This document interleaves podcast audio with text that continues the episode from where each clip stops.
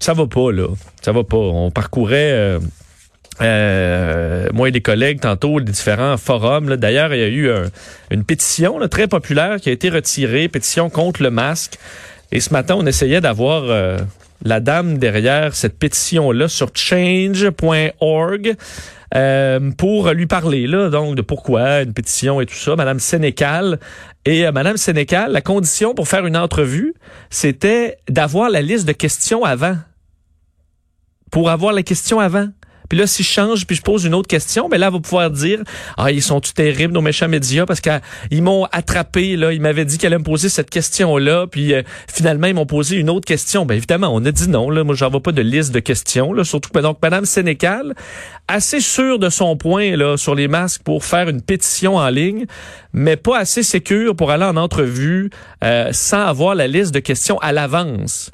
Euh, ça fait un peu pitié, là. Je suis désolé, là, mais ça fait pitié. D'ailleurs, la pétition a été retirée. Pourquoi? Parce que sur change.org, on peut pas euh, avoir de pétitions qui sont un danger pour la santé publique, là, pour une raison évidente. Alors, la, la pétition a été retirée. Évidemment, on crie au scandale et à la censure, alors que le site change.org, ils peuvent mettre les pétitions qu'ils veulent. C'est une entreprise privée. Là. Si ça leur tente pas d'avoir votre pétition, ils l'ont pas. Comme une pétition qui dit, ben, faut ramener le principe de la roulette russe, ben, ça va être interdit parce que c'est dangereux c'est basé sur rien de sérieux. Alors, euh, ça a été retiré, mais là, évidemment, on crie au scandale. Euh, alors, euh, faudra voir, Madame Sénécal, qui sera, parce que là, vu que la pétition a été retirée, ben là, maintenant, elle acceptait les entrevues euh, sans question à l'avance. Alors, elle sera avec notre collègue Pierre Nantel demain. Si ça tient, on verra. Mais demain, manquez pas ça. L'émission du matin avec Pierre Nantel, on devrait avoir sûrement cette, cette, cette dame qui va aller expliquer la nature de la pétition. Et sur d'autres forums, là, en tout genre, concernant le masque, bien...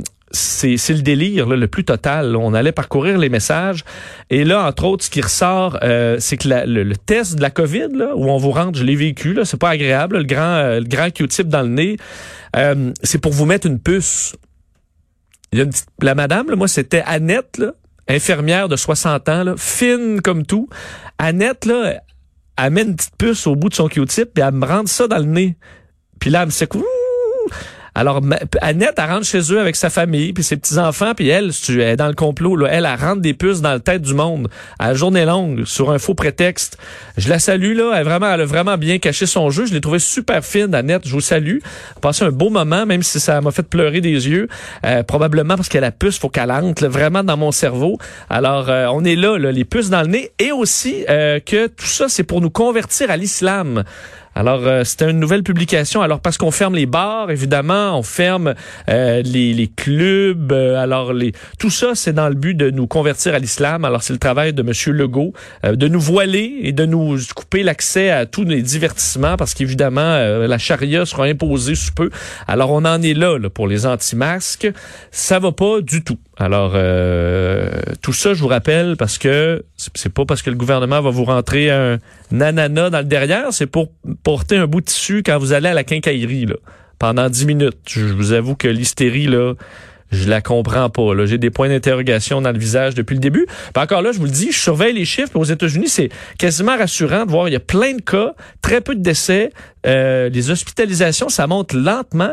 Peut-être que c'est des bonnes nouvelles. Peut-être que la souche est rendue moins virulente. Peut-être qu'on pourrait ne pas avoir de masque, mais euh, on n'a pas encore de certitude. Alors, on va porter le masque pour être prudent. Puis dans quelques semaines, quelques mois, on va l'enlever. Puis est-ce que ça va être obligatoire jusqu'à la fin de nos jours? Ben non. Euh, on va.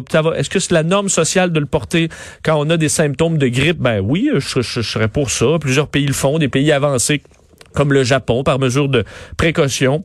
Alors, euh, je vois pas de drame là, mais il y en a pour qui c'est le combat de leur vie. Je pense que peut-être des gens se voient à 50, 60 ans, ont jamais eu de grand combat, puis là, ben, on dit parfait, ça va être celui-là. Mais euh, est-ce que c'est le plus grand combat de votre vie? Si ça l'est, euh, vous avez peut-être pas vécu grand-chose. C'est mon, c'est mon idée là-dessus.